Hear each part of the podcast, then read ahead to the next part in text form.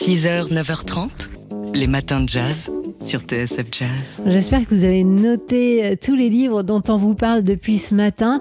Euh, il va falloir en ajouter un sur votre liste qui s'intéresse aux bandes originales et au cinéma de genre, de psychose à Blade Runner. C'est un ouvrage de Ludovic Villard. Qui vient de paraître aux éditions Le Mot et le Reste, un livre où l'on croise donc Lalo Schifrin, François de Roubaix, Sun Ra ou encore Mal Waldron et Quincy Jones au milieu des Bernard Herrmann, Ennio Morricone et autres John Williams.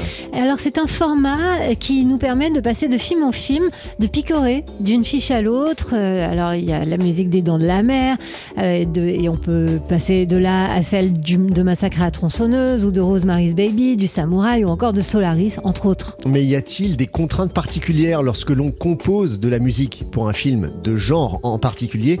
Réponse tout de suite de Ludovic Villard, donc l'auteur de ce livre. Il y a des compositeurs qui sont euh, très cadrés et il y a des compositeurs à qui on laisse euh, complètement carte blanche. L'un dans l'autre, ça peut donner des choses intéressantes. Je dire, une carte blanche, ça peut être euh, au final assez médiocre, comme assez génial, puisque le compositeur a pu exprimer vraiment des choses qu'il aurait pu exprimer nulle part ailleurs.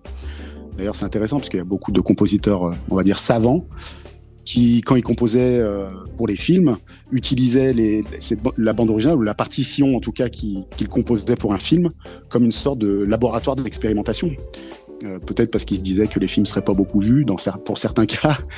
Et pour ce qui est de certaines bandes originales très cadrées, euh, il y en a, euh, il y en a pas mal aussi dans, le livre. je parle par exemple de Les Lèvres Rouges. C'est assez intéressant puisque François de Roubaix se voit par exemple imposer un instrument par Harry Kummel, qui est le, metteur en scène, qui a un instrument d'origine tzigane pour qui il avait une passion. Et François de Roubaix euh, savait même pas que ça existait, il en avait jamais utilisé. Et en deux semaines, il a dû euh, s'approprier euh, cet instrument et il a composé toute une bande originale qui est absolument formidable autour d'un instrument qu'il connaissait pas deux semaines avant. Et cet instrument, on l'entend ici, c'est un cymbalum. Oui, pour cette bande originale donc euh, des Lèvres Rouges, voilà l'une des histoires que vous retrouverez dans euh, ce livre Bandes originales et cinéma de genre de psychose à Blade Runner, un livre de Ludovic Villard qui est sorti aux éditions Le Mot et le Reste. Note de lecture Fabien Simode. Fabien Simode, qui est aujourd'hui directeur des médiathèques de Maison Alfort, la lecture ça le connaît. Et donc chaque jeudi matin, il nous parle lecture. Bonjour Fabien. Bonjour Laure, bonjour Mathieu. Alors?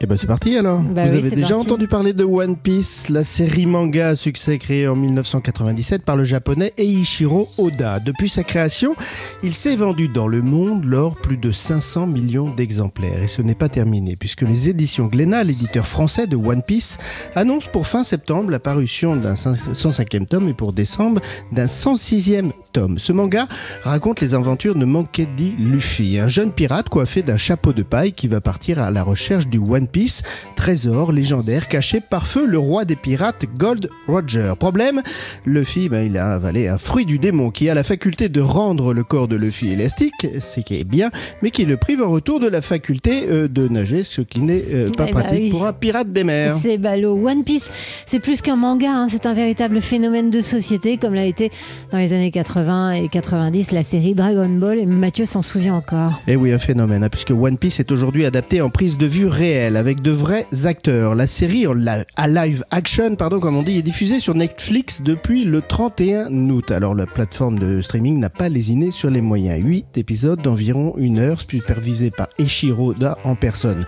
Le coût euh, d'un épisode, 16 millions d'euros euh, en moyenne, ce qui est beaucoup plus que pour Games of Thrones, un pari de la part de Netflix, car non seulement One Piece était jugé jusqu'à présent inadaptable, en raison de sa dimension titanesque hein, et de sa fantaisie. Euh, il faut savoir par exemple que les personnages communiquent par l'intermédiaire d'escargots, mais les adaptations de manga en live action se soldent en général par un échec, comme ce fut le cas pour l'adaptation de Dragon Ball Evolution. Et donc, parce que vous nous parlez de lecture aussi, cette adaptation euh, devrait permettre de séduire de nouveaux lecteurs, Fabien. Et oui, il y a un an, avec la sortie du long métrage d'animation One Piece Red, les premiers tomes du manga, sortis il y a pourtant euh, près de 25 ans, eh bien, s'étaient de nouveau retrouvés en tête des ventes.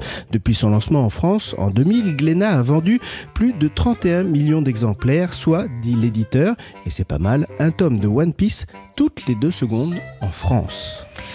Fabien Simode, vous avez un appel sur votre escargot. Attention, ça clignote. On vous retrouve dans une demi-heure pour continuer à parler de lecture. Fabien Simode, directeur des médiathèques de Maison Alpha.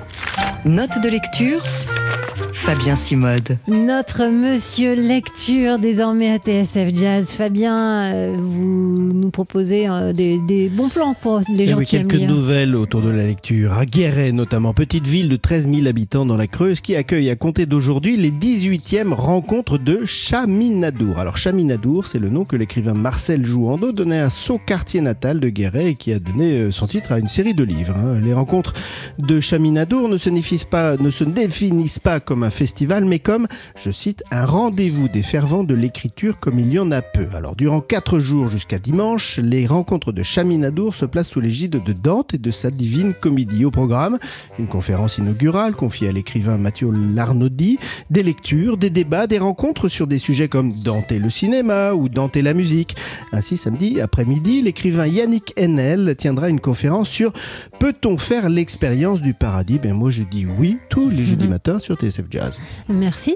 Euh, il paraît que Dante aimait beaucoup le cinéma d'ailleurs. Un premier prix, sinon, pour inaugurer la rentrée littéraire. C'est un ouvrage dont, dont, euh, votre consoeur Yael Hirsch nous a recommandé la lecture il y a quelques jours. Eh oui, la romancière Neige Chino qui remporte le 11e prix littéraire du journal Le Monde pour son livre Triste Tigre. Alors dans ce roman bouleversant sorti aux éditions POL, l'autrice française qui s'est exilée au Mexique évoque les violences sexuelles perpétrées par son beau-père dans son enfance. Et elle succède au prix littéraire du Monde à Yasmina Reza, Emmanuel Carrère, Mathieu Bellesi. C'est pas mal, hein Ah oui, c'est pas mal. Euh, vous avez un conseil euh, Oh oui. Oui, l'interview de Salman Rushdie, la seule qu'il a donnée à la télévision en français, c'était euh, la semaine dernière sur la grande euh, librairie, hein, sur France Télévisions, et c'est à retrouver bien sûr sur l'application France TV. Fabien Simode, directeur des médiathèques de Maison Alpha, qui nous parle livres et lecture chaque jeudi dans les matins de jazz. Note de lecture Fabien Simode. 6h, 9h30, les matins de jazz. Laure Alberne, Mathieu Baudou. Alors, on aime bien vous parler lecture, pratique de lecture et sujet de lecture le jeudi matin, désormais dans les matins de jazz. Et voici un manga. Si vous êtes fan de manga ou de montagne, vous connaissez sans doute déjà le nom de Shinichi Ishizuka. Oui, il est né au Japon en 1971. Ce mangaka, auteur de manga, donc, s'est illustré dans une veine alpiniste hein, en relatant les aventures en 18 volumes de Sanku, largement inspiré euh, de ses aventures à lui, parti aux États-Unis depuis son Japon natal pour aller affronter les cimes du Wyoming.